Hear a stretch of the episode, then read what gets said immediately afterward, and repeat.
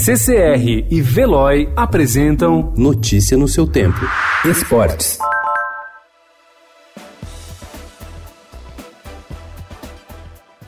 A Federação Paulista de Futebol pode modificar datas dos jogos do Paulistão para não atrapalhar os quatro grandes times do estado classificados para a Libertadores.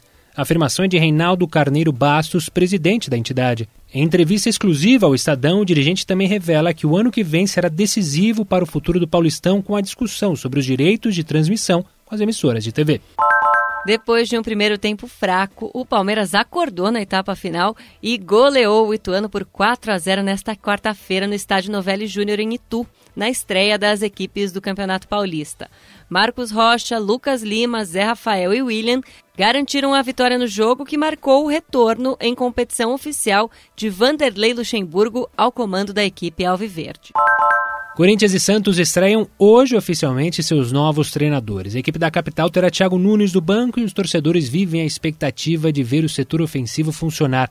Já o time do Litoral fez aposta ousada ao trazer o português Gesualdo Ferreira, de 73 anos, com a intenção de aprimorar o trabalho de seu antecessor, o argentino Jorge Sampaoli. O Corinthians recebe o Botafogo na Arena em Itaquera às nove e meia da noite. E o Santos enfrentará o Red Bull Bragantino às sete e quinze da noite na Vila Belmiro.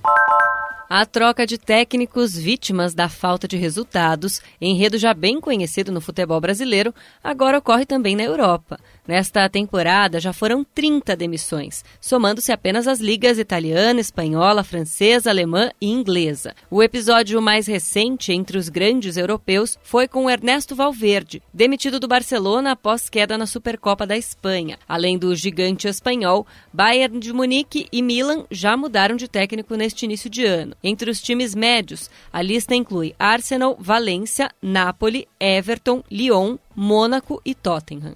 Notícia no seu tempo. Oferecimento CCR e Veloy.